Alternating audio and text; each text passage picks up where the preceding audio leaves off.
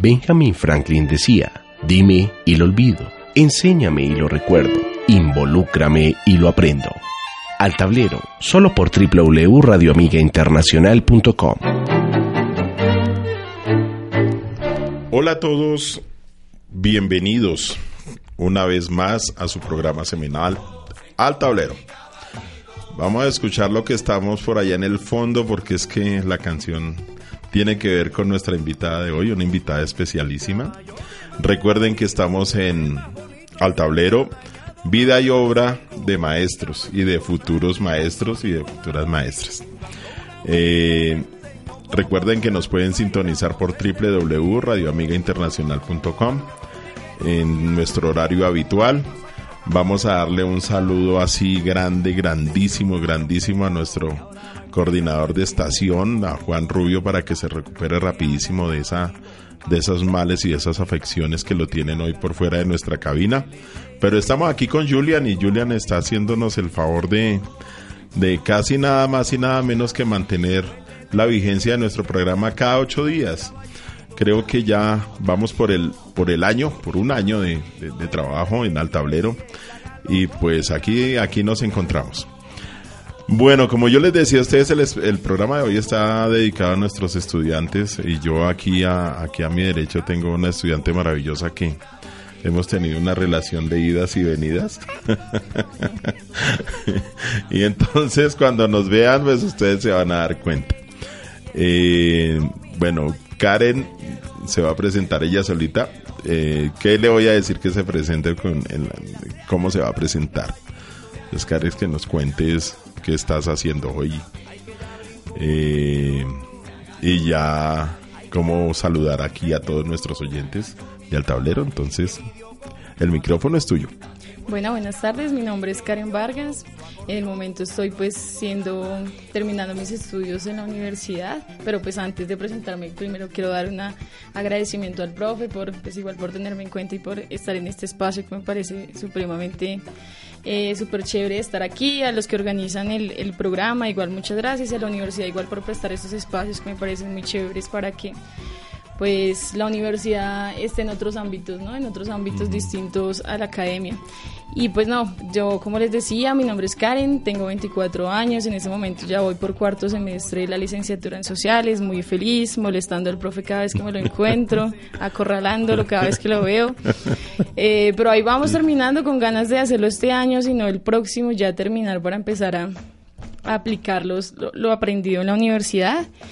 Y pues en el momento no me desempeño como profe, pero pues la intención es eso, ¿no? Para eso nos formamos. Karen, ¿por qué está sonando el caballito? Yo pedí canciones de Karen y Karen me pidió de primeras esta canción. No, pues es que cuando me comentaste lo del tema de que cinco canciones que de alguna manera hayan marcado mi vida, pensé en el caballito, porque las ubiqué como en distintos espacios de mi vida. Esta canción del caballito acompañó los primeros años de mi infancia, yo creo que como hasta casi hasta los 10 años, cuando eh, siempre sonaba en la radio, entonces yo empezaba con mis hermanos y con mis amigos a, escucharla y pues a tratar de hacer la mímica de lo que Carlos Vives cantaba. Entonces, primero me parece muy linda y son, me recuerda precisamente esos años de infancia y de diversión y que en el momento no se preocupaba, sino solamente pensaba en jugar y en divertirse. claro que sí. Eh, bueno, y, dijiste Carlos Vives. Yo tengo anécdota con Carlos Vives. Yo estudié en la Jorge Tadeo Lozano y estudié con él. Sí. sí. De hecho, jugábamos baloncesto. Yo sé que ya no se acuerda. Por ahí de unos dos o tres codazos que, que me pegó, pero, pero sí, por allá en esos, en esos, en ese tiempo le estudiaba publicidad en la Tadeo. Pero obviamente un pelado pues él debe ser mayor que yo por ahí unos dos o tres años, yo creo, más o menos. Pero bueno, pero sigamos con la vida de Karen. Karen decías que estabas con tus hermanos. ¿Cómo fue tu infancia? ¿Dónde naciste para empezar? ¿Y pues, cómo es tu familia? Yo nací aquí en Bogotá. Eh, mi familia pues es de varias partes de, de, de Colombia, decirlo así. Gran parte de Boyacá, del Llano, del Tolima.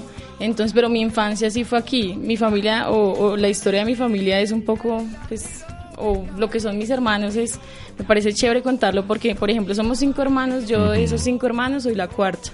Mis tres primeras hermanas nacieron por partera, mi abuela era partera, eh, pero pues ella murió antes de que yo naciera, entonces lamentablemente ya no me pudo traer al mundo, sino tuve que nacer en un hospital igual que mi hermano pequeño.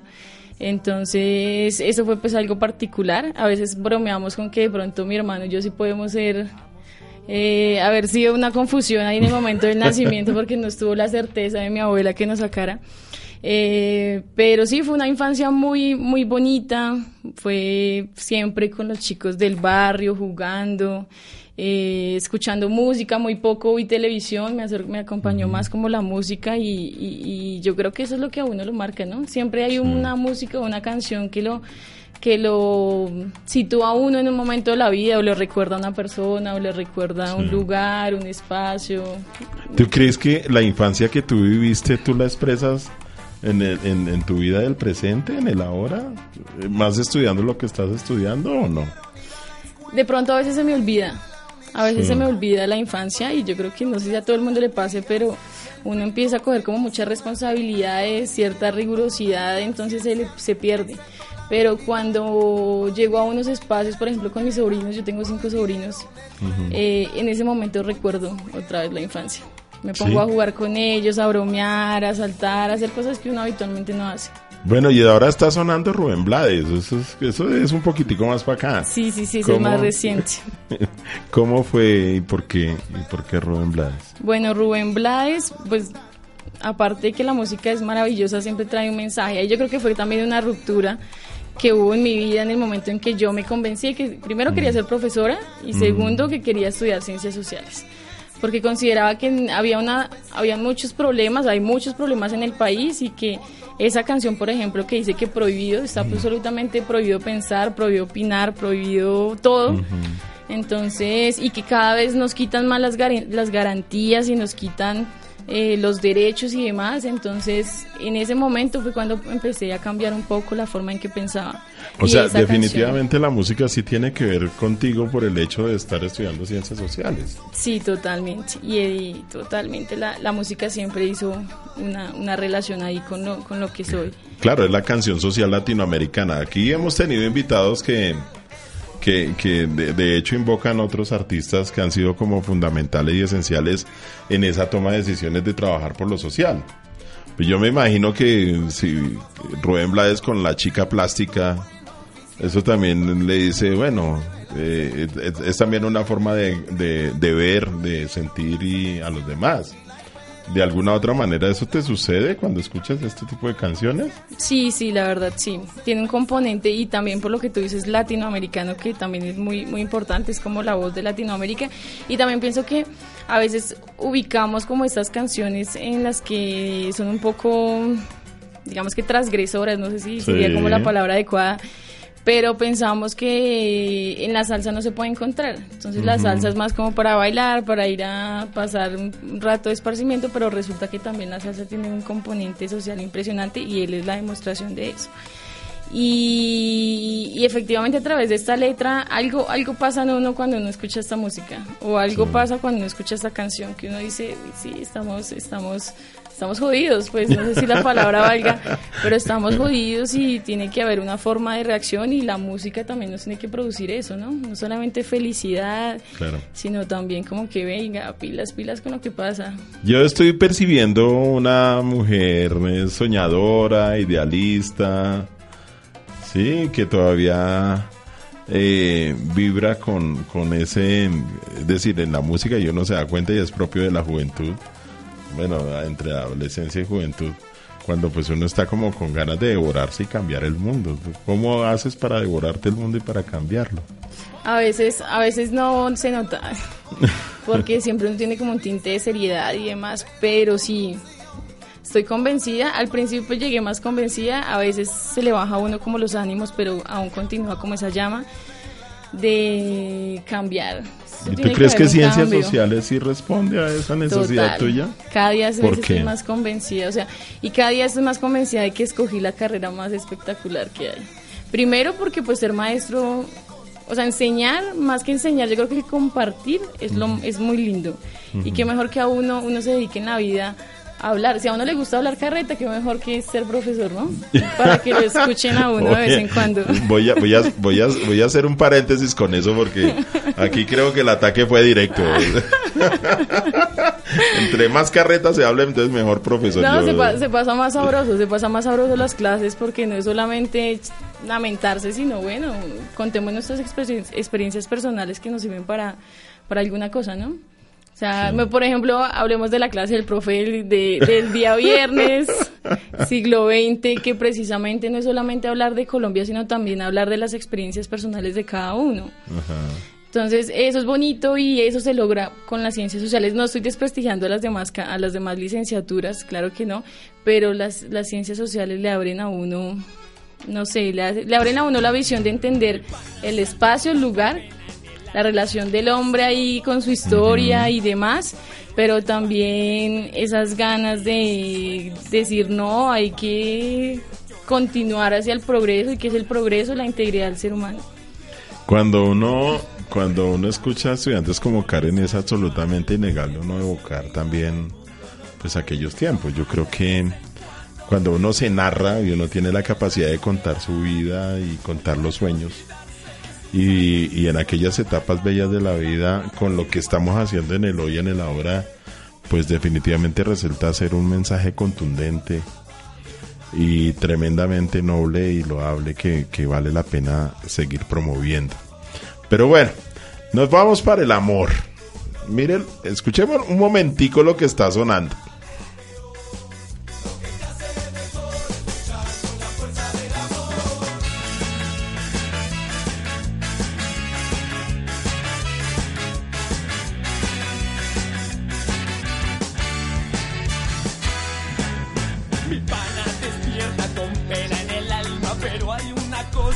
Bueno, Karen, la fuerza del amor. Yo, a mí me gustaría hacer una, una encuesta como esas que hacen en, en, Twitter, que hacen unos sondeos.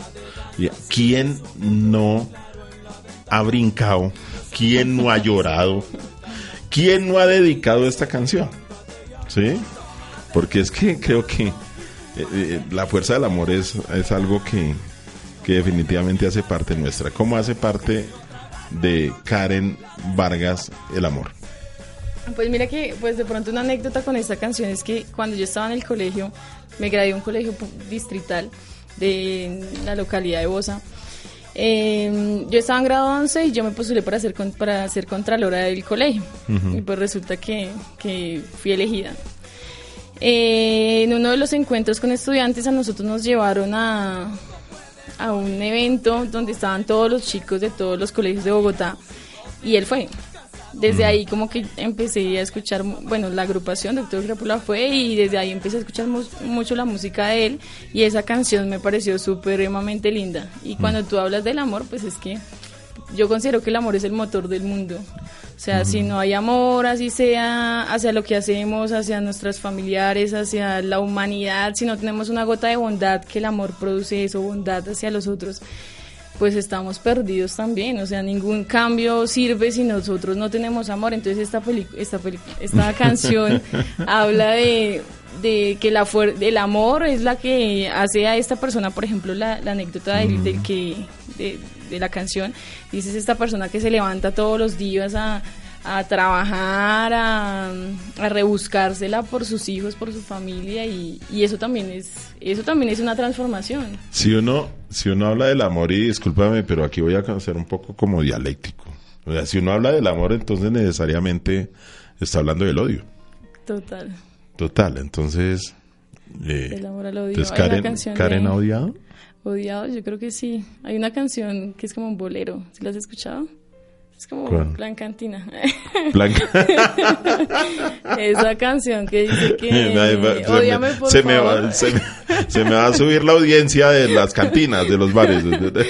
Pero sí, no, totalmente. No, si pues yo te digo, ah, no, pues es que tú estás hablando de odiame, por favor, tío, te lo pido. Exacto, esa canción. Pero sí, pues yo creo que no he odiado, espero no odiar a veces de pronto no es que odie a una persona de, forma como personal, valga la redundancia, sino a veces siento es un odio por lo que pasa, por las injusticias. Por la situación. Exacto, ahí sí se me despierta como esas ganas de decir, no, o sea, ¿qué pasa con esto? La gente muriéndose de hambre, eh, la corrupción, eso me produce odio. Más que una persona en sí, sino es como una estructura. Eso, eso lo detesto, eso lo odio. Y bueno, y ahora casi nada, o sea, estamos en la dimensión afectiva de, Karen. Y es la dimensión afectiva de, de, la serie de Maestros Vida y Obra y aquí del tablero, que continuamente sale. Yo te cuento, mira, aquí ha habido más de un invitado que, que con las lágrimas y, y, llega un momento de no pronunciar palabra. Porque esta eh, es, es, es, eh, es, un objetivo del programa, no solamente mirarnos desde la pedagogía, la didáctica, la epistemología, sino también de, descubrir un poco lo humano que hay yace en, en, todos estos discursos. Y resulta que qué más la música y el arte es la que nos llama. Sí, aquí han habido poetas que nos han declamado poetas. Y entonces, bueno, este poema, El unicornio, ¿por qué lo colocas tú, Karen? Porque me encanta Silvio Rodríguez. Pero eso fue algo más, más reciente. Yo creo que desde que ingresé a la universidad tuve el contacto con la música protesta, creo que la denominan. Canción social, sí. Sí, y esta canción, pues de, algún lado se sale un poco de, lo que habitualmente canta Silvio de movimiento y demás, pero es una canción muy linda. Y alguna vez escuché a Silvio que decía, que le preguntaban que por qué esa canción, cuál era el significado de esa canción, y él decía que resulta que él tenía unos pantalones azules que adoraba. Y eso, y eran unos jeans que él, mejor dicho, amaba con su alma. Se le perdieron los jeans. Entonces él decía, tengo muchos jeans, pero ese era el que me gustaba. Entonces él le dedicó una canción a sus jeans y lo llamó El Unicornio Azul. Entonces es una anécdota muy linda y, y, la letra de esa canción es muy bonita. No se la puede dedicar a... O sea, para conquistar mata. escuchen, háganme el favor. Ya saben cómo llegar al corazoncito de Karen. Todo empieza por la música, todo empieza por la música. Bueno, uno cuando en, en, en, esa canción social, digamos, ¿cuál es el, lado rebelde? ¿Cuál es la dimensión rebelde de Karen? ¿Cómo te ha revelado en contra del mundo? Porque yo creo que todo adolescente lo ha hecho y todo joven lo ha hecho. Todos lo hemos hecho, todos los que nos escuchan. Yo creo que hasta el Papa Francisco tuvo su, sus temas de rebeldía frente al sistema. ¿Cómo se ha revelado Karen frente al sistema? Yo creo que eh, empezó más o menos como desde grado 11. ¿Mm? En grado 11 casi pierdo el año porque pues en vez de estar dedicada pensando en mis estudios, pues yo me la pasaba en las marchas que hacía la Mani, que fue en el 2011. Sí. Eh, desde ahí comenzó un poco y yo creo que todas las, las actitudes que uno toma frente a una situación es una muestra de rebeldía. Entonces, de pronto, no haber escogido una carrera administrativa como lo deseaban mis papás y haber dicho yo quiero estudiar ciencias sociales es una forma de rebeldía. Y de pronto también de uno salirse de ese molde, pensar de distinto, esas son también formas en que uno da una apuesta de, de, rebeldía y, y, no una rebeldía sin sentido, sino tiene una justificación por dentro. Claro. Que es querer algo mejor, algo diferente. Bueno, y, trabajar por ello. Y trabajar por ello y hacer cosas importantes por ello. Y Karen, ¿qué hace para cambiar el mundo? En tu vida personal, ¿qué haces para cambiar el mundo?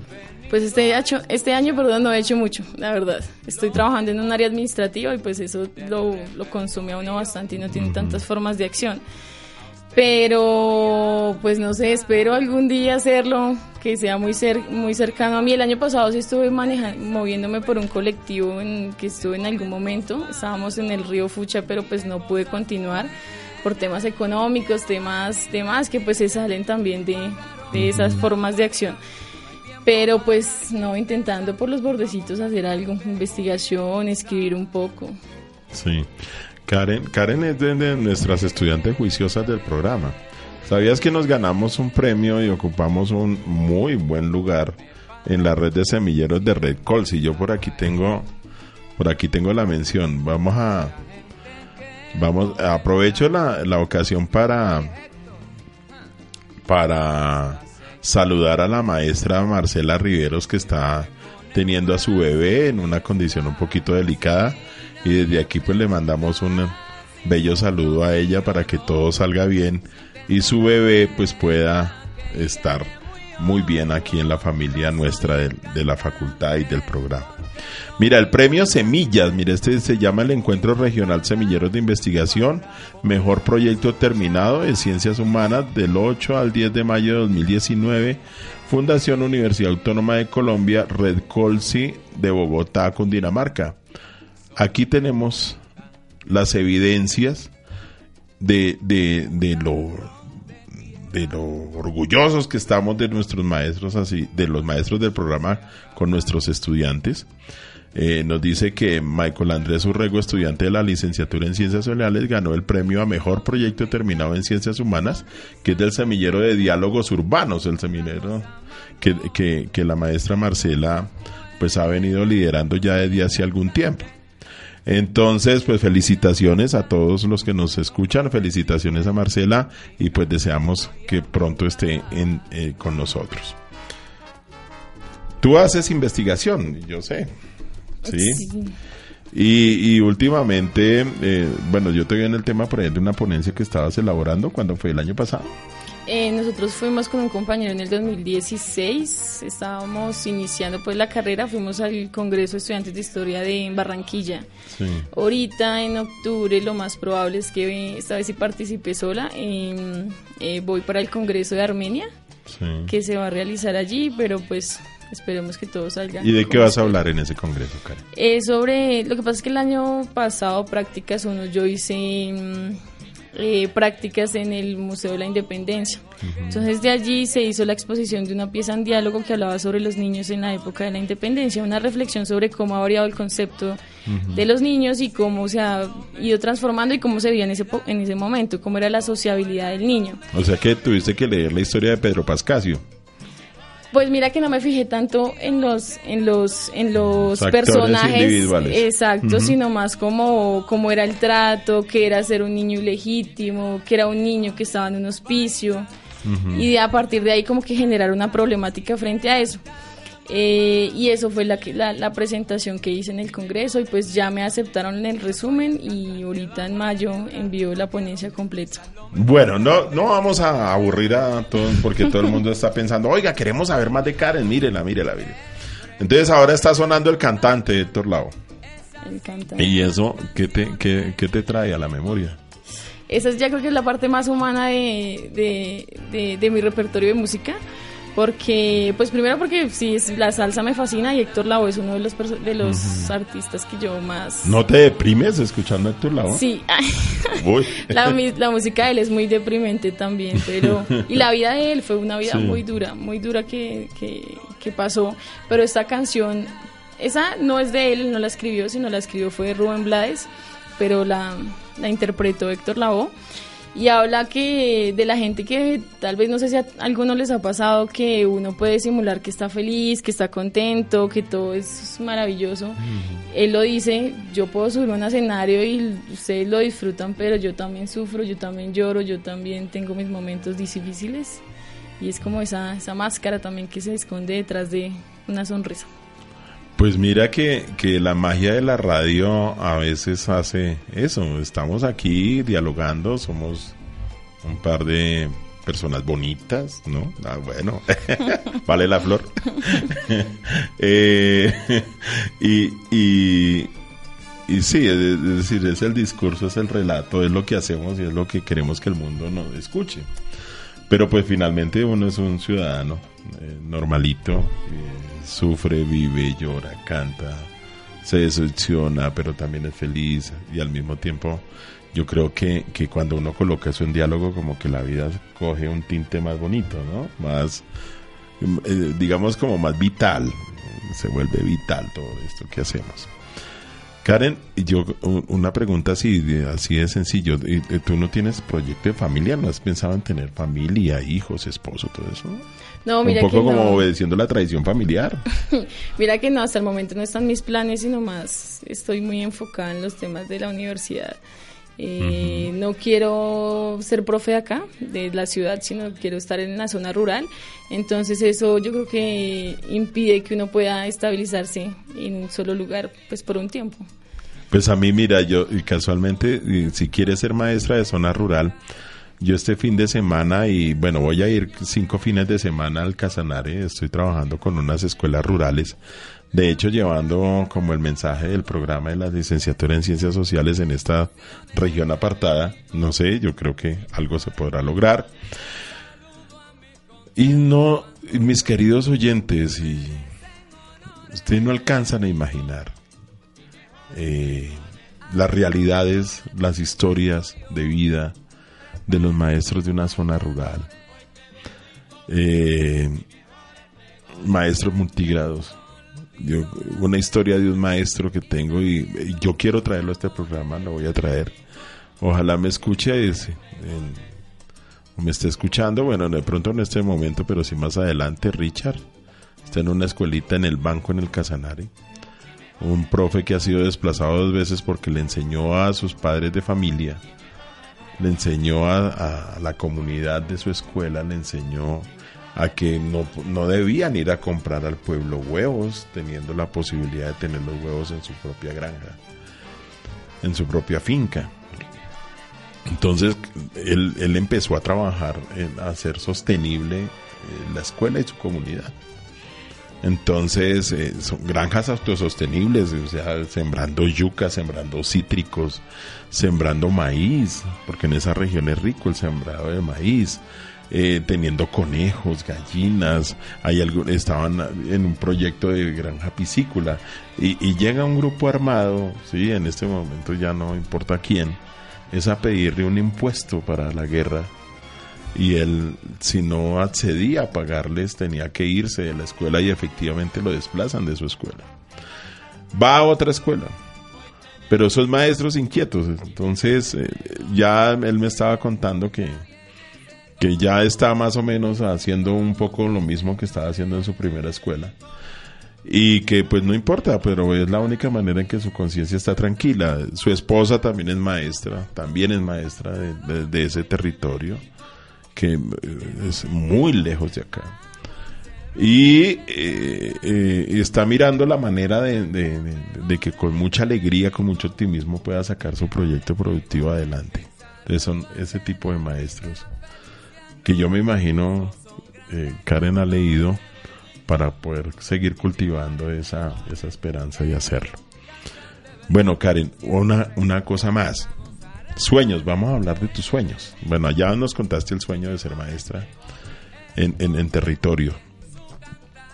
¿Qué otros sueños tienes? De pronto irme del país un tiempo a estudiar. Quisiera estudiar en la, en la Flaxo en Ecuador. Pues la intención es que sea becada, preferiblemente. Eh, a seguir, a seguir estudiando. Me gusta mucho el tema y hay una, una carrera allí que se llama Estudios Latinoamericanos. Eh, me parecería fascinante estudiar eso. Y por lo pronto mis sueños se resumen realmente a seguirme formando en la academia lo más que pueda. Y en esa, en esa línea voy, pues espero continuar y pues que me preste la vida para poder hacer todo lo que anhelo y todo lo que, lo que pretendo.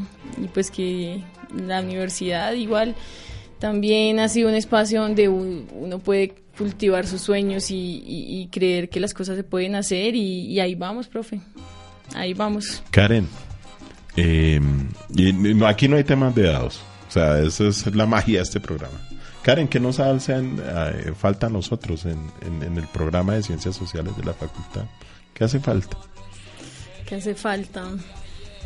De pronto el tema de, de, los profes en cuanto a la carga que tienen. Nosotros tenemos un vacío en la investigación impresionante y es algo que tenemos que empezar a solucionar en la universidad, que se tiene que empezar a solucionar porque eh, yo tuve una experiencia donde lamentablemente no se pudo desarrollar una investigación con la que nosotros llevábamos bastante tiempo trabajando. En el último nos dijeron que no. Bueno, realmente nunca nos dijeron que no. Realmente siempre se, se olvidó, se fue al olvido.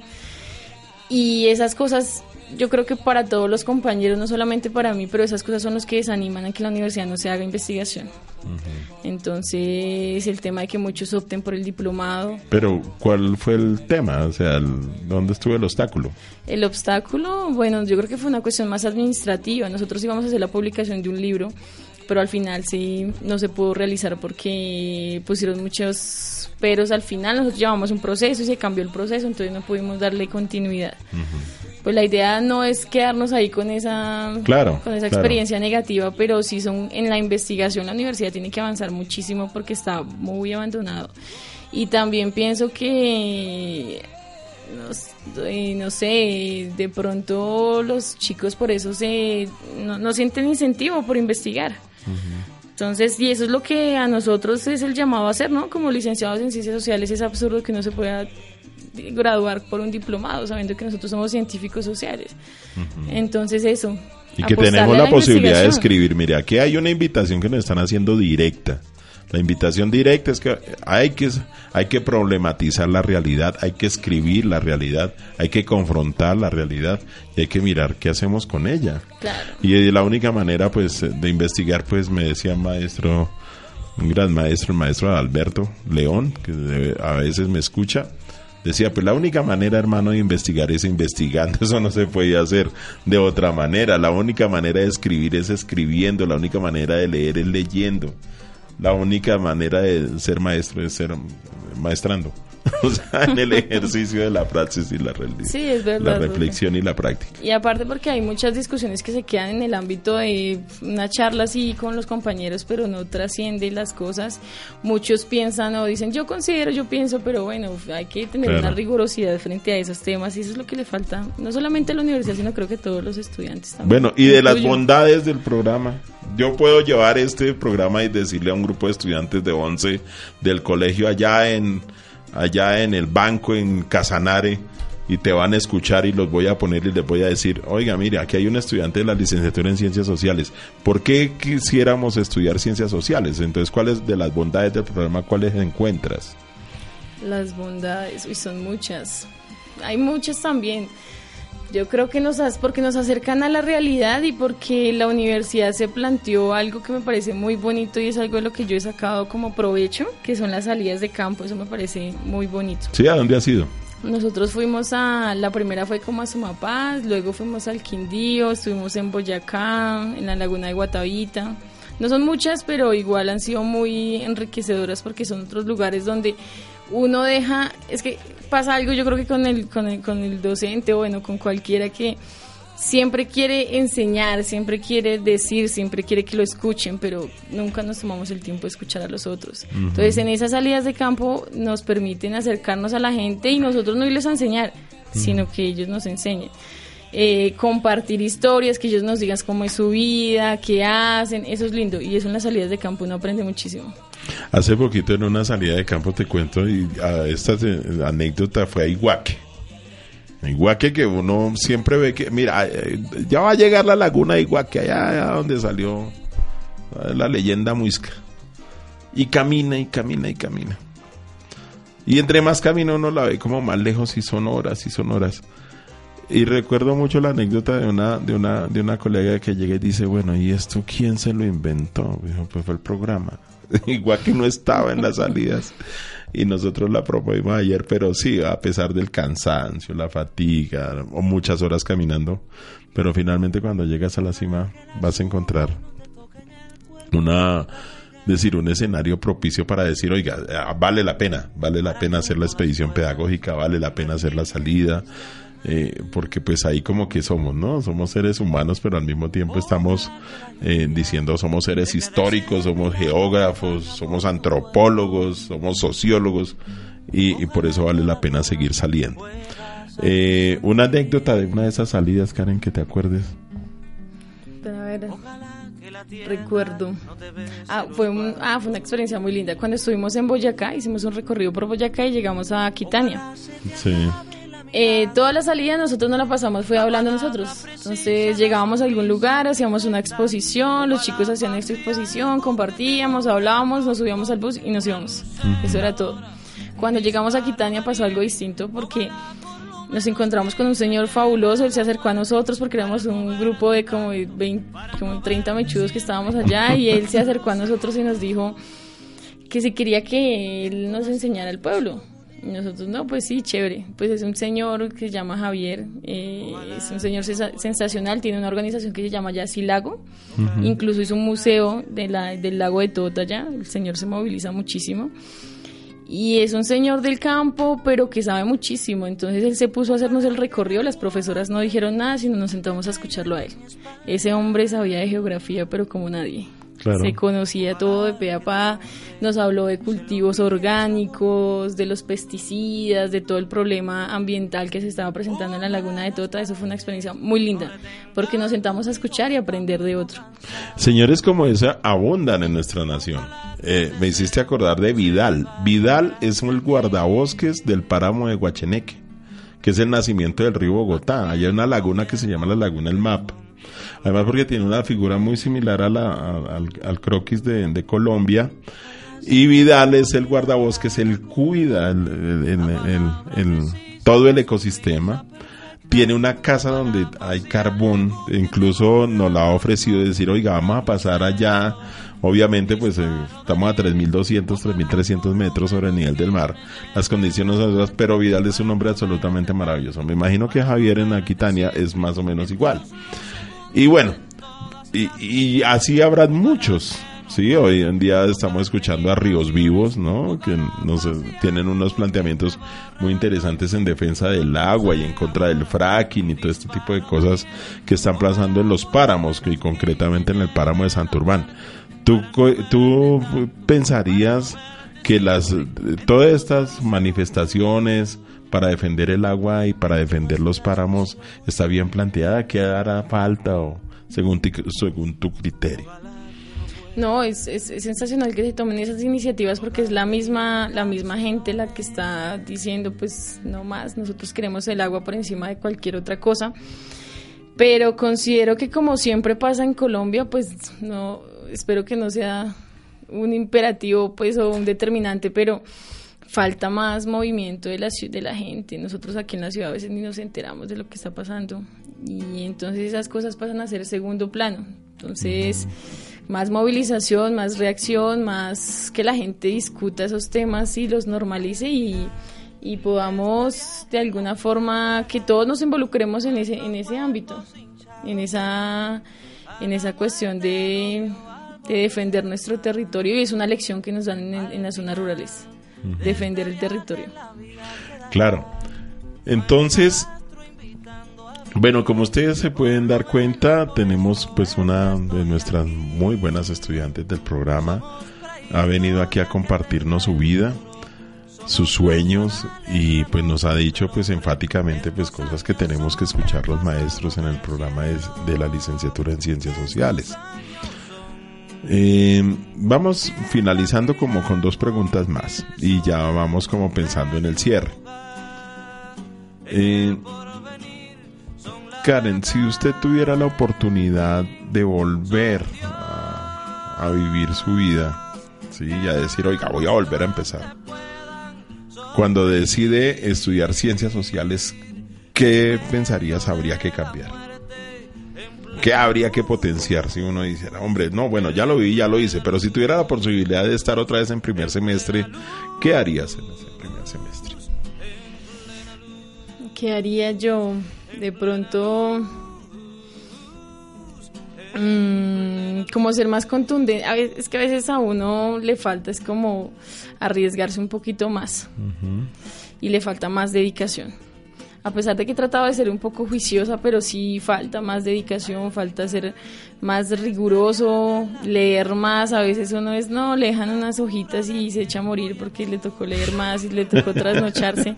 no sé por qué aquí hay un indirectazo. pero, y más si es un viernes a las 8 de la noche, más, más complicado aún. Pero no, yo creo que es eso. Yo creo que el haber aprovechado más la universidad en este momento, a pesar de que pude ir a un congreso financiado por la universidad, que eso es lo más, lo más chévere de todo, faltó más buscar esos espacios donde uno pueda eh, presentarse, hablar, discutir. A veces el tiempo no lo deja uno, pero eso haría yo de pronto estar más involucrada en otros espacios, porque me faltó eso. Ok. Sí, bueno, esa es la, esa es, esa es la respuesta y me parece que es tremendamente coherente. Y, y tal vez a veces hacemos muchas cosas, ¿no? Somos nuestra cotidianidad está llena de que la reunión, que la lectura, que la clase, que el proyecto, que una cosa y otra. Y como que pasa el día y llega la noche y uno dice, bueno, ¿y qué pasó? ¿Qué quedó? ¿Qué aprendí? ¿Sí? Esa es la, la, otra pregunta y ahí vamos a ir finalizando nuestro programa de hoy. Karen, ¿qué ha aprendido en estos cuatro años? Bueno, he aprendido muchas cosas. Eh, primero, no sé si pasa con todas las carreras, pero eh, es difícil uno no, o sea, uno desarraigarse de, lo, de lo que aprendió en la universidad. O sea, uno se convierte en, otra persona, alguien, alguien distinto. Incluso si uno va a ir a un viaje familiar, uno no deja de ver la, lo que ve, lo que observa con otros ojos distintos. Entonces uno en todo lado, no sé si es que uno es muy cansón o demás, o ya se vuelve como muchos dicen mamerto, no sé. Pero uno llega a algún lugar y empieza a ver esas, esas cuestiones que son particulares en ese lugar, empieza a cuestionarse, bueno, ¿y esto por qué pasa? ¿Esto por qué sí? ¿Esto por qué no? Pero yo creo que lo que más me hizo cambiar la universidad es tenerle gusto o hallarle gusto a charlar, a compartir, a debatir, a, a intercambiar ideas eh, eso. Genial. Creo que me ha vuelto mejor persona, eso considero y espero que sea así. Bueno, mis queridos amigos de Altablero, recuerden que nos pueden sintonizar en www.radioamigainternacional.com. Eh, recuerden también que nosotros el próximo 24 de mayo, eh, ya está empezando a circular, tenemos la Cátedra por la Paz, Antonio Arizalde eh, tres maestros van a estar de ponentes esa, esa noche. Entre, va a estar David Peña Valenzuela, que es el historiador que, que, está trabajando actualmente con nosotros. Eh, viene una invitada especialísima, la maestra Teresa López de Uniagraria, para hablarnos del tema rural. Y, ahí también va a ser una exposición y una ponencia el, el maestro Cristian Rubiano, que él trabaja con el con el programa de, filosofía también de nuestra facultad en un tema relacionado con, con víctimas y con conflicto en la perspectiva de lo rural. Esto va a suceder el 24 de mayo a partir de las 6 de la tarde. Vamos a estar en el, en el aula máxima y pues esa va a ser como nuestra, digamos, despedida de eventos académicos de este semestre. Eh, también, pues decirles a todos los estudiantes del programa que estén atentos a la programación de los intersemestrales. Empezamos el 4 de junio. Eh, yo sé que hay mucha ansiedad en esa parte, pero bueno. Eh, igual decirles que por parte de la, de la facultad, pues están pensando en una serie de actividades de ese índole que todos los programas en este momento están desarrollando, de, de índole académico y pues en este cierre del 2019-1. Vamos al 2019-2 con toda la fuerza, con toda la energía, con todas las buenas vibras que nos caracterizan aquí en el tablero. Y bueno, en 30 segundos, Karen, tu mensaje de despedida para todos los que nos están escuchando. Bueno, primero que muchas gracias por escucharme, muchas gracias a los que organizan este espacio por permitirme hablar y estar aquí con ustedes. A todos les deseo pues que mm, no sé, que traten de vivir lo mejor posible, con toda la energía, hagan todo lo que se, lo que se quieran desempeñar de la mejor forma, metiéndole todo el corazón y pues nada, pues seguir trabajando por este país para que en algún momento podamos ver que todos los, los esfuerzos que han en cantidad de personas maravillosas porque el país continúe pues se puedan ver el resultado. Muchas gracias y un abrazo gigante para todos. Bueno, mis queridos oyentes, en la próxima semana traemos otros invitados especialísimos. Recuerden, en su programa semanal Al Tablero. Chao.